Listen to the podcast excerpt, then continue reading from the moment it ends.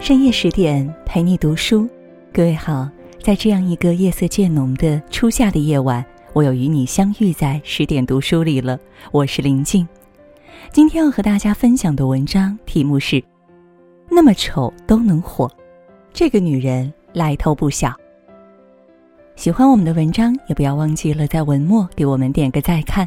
下面呢，我们就一同来分享。昏暗的灯影里。女人目光呆滞地站在镜子前，看着自己长满斑的脸。忽然的，她长出一口气，解开衣服，露出隆起的肚子。这一刻，女人的神情稍显放松。这是电视剧《亲爱的小孩》的第一幕。随着剧情的发展，它将观众引向了女性生育这一颇具争议的社会话题。在太过真实与贩卖焦虑的风评下，不可否认的一点是，演员任素汐再次彰显了她精湛的演技。她长得不够好看，样貌和她的演技一样，总被人津津乐道。曾有记者问她未来要怎么发展，任素汐说：“我不知道什么未来，我想靠着自己的经历，从未知到已知。”在看脸的娱乐圈，任素汐能突出重围，除了演技好，与她始终坚定的做自己不无关系。作家梭罗曾说：“一个人只有朝着他梦想指引的方向前进，努力去过他想要的生活，他才会成功。”人生是场马拉松，每个人赛道不同，方向各异。唯有跑出自己的节奏，我们才能步履稳健的走进理想的生活，不被别人的眼光束缚。任素汐的出圈始于六年前上映的电影《驴得水》，她在剧里饰演风情万种的民国支教老师张一曼。其实，《驴得水》的故事并非横空出世，作为话剧，她已经在剧场里演了五年。不少看过的观众说。张一曼不应该找个美女演吗？为什么要找任素汐呢？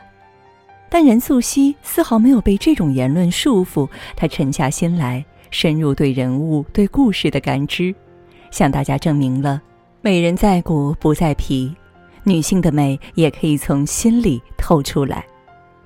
有一场戏堪称神来之笔。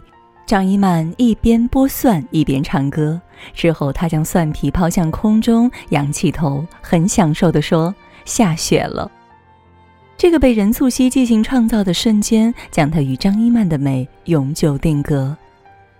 还有一场戏是张一曼打自己耳光，从二十三岁演到二十八岁，在舞台上，任素汐打了自己几千个耳光，疼痛让她与张一曼的灵魂重叠。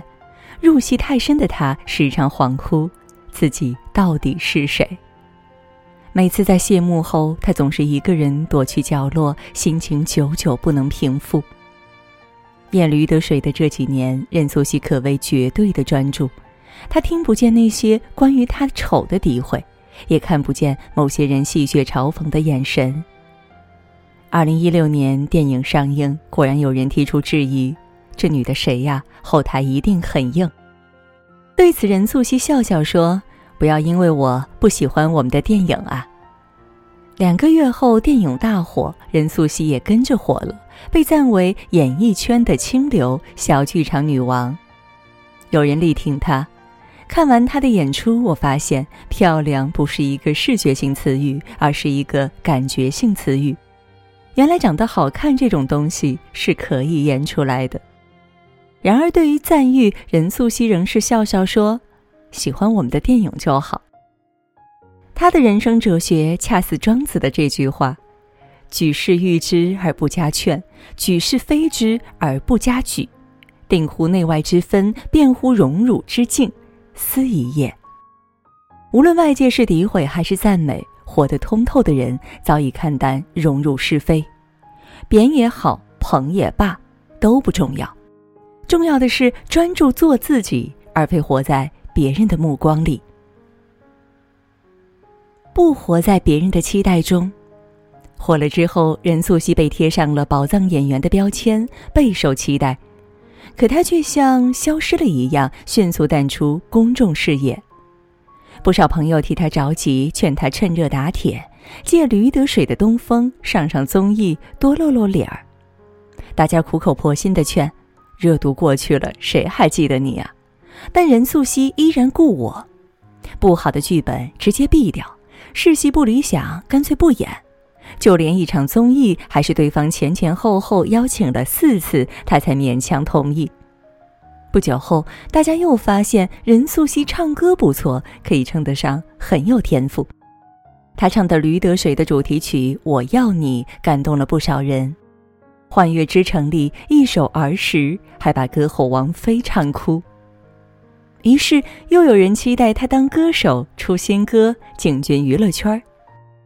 纷扰喧嚣之下，任素汐说：“我就想做个演员，把角色塑造好。”他既不会为了满足别人去意迎合，也不会怕辜负谁，陷入内疚与自责。如果没有这份清醒与自持，或许我们就看不到任素汐第二部巅峰之作《无名之辈》。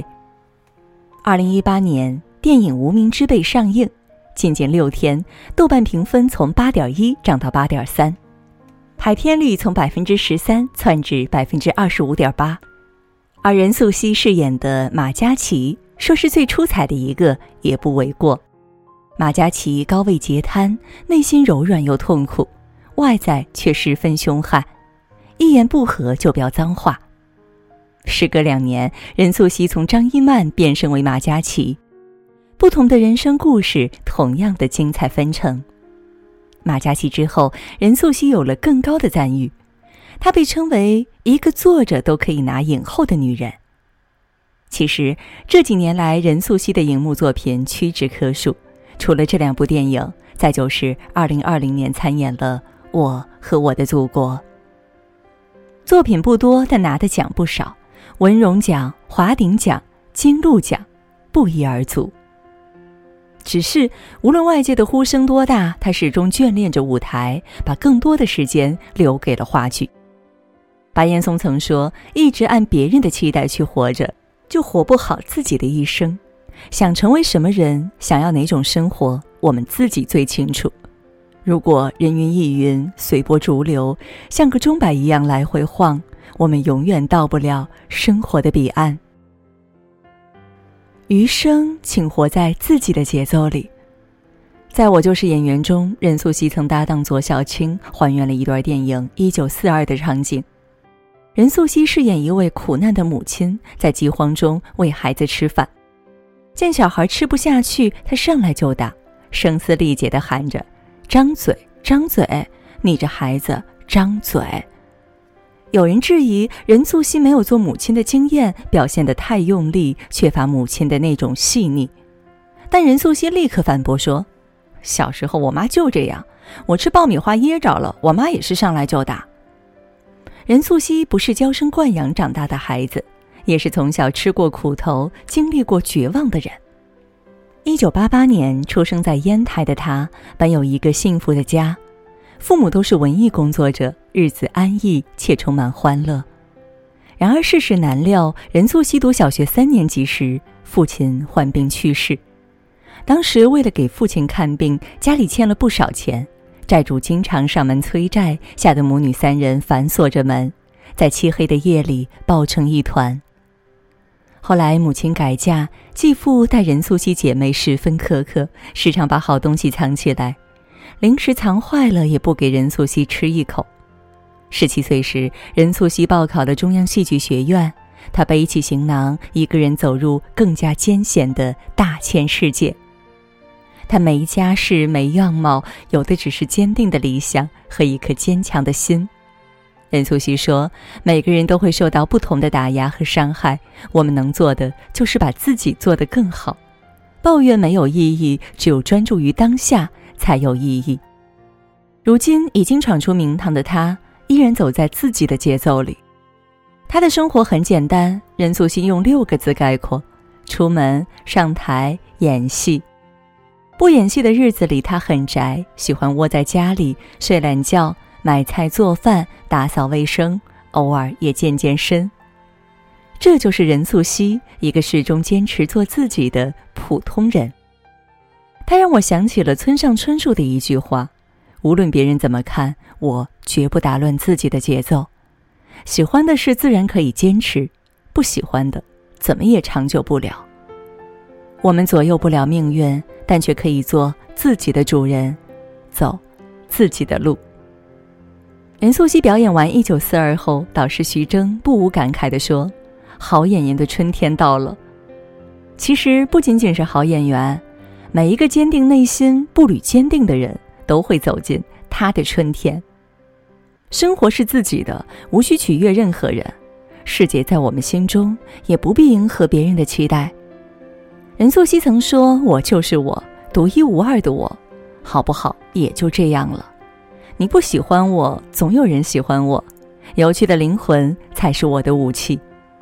愿你看清自己，历练出勇气，和任素汐一样。”活出自己的一片风景，与朋友们共勉。好了，今天呢和大家分享的文章到这就结束了。更多美文，请你继续关注十点读书，也欢迎把我们推荐给你的朋友和家人，一起在阅读里成为更好的自己。也祝各位每晚好梦，晚安。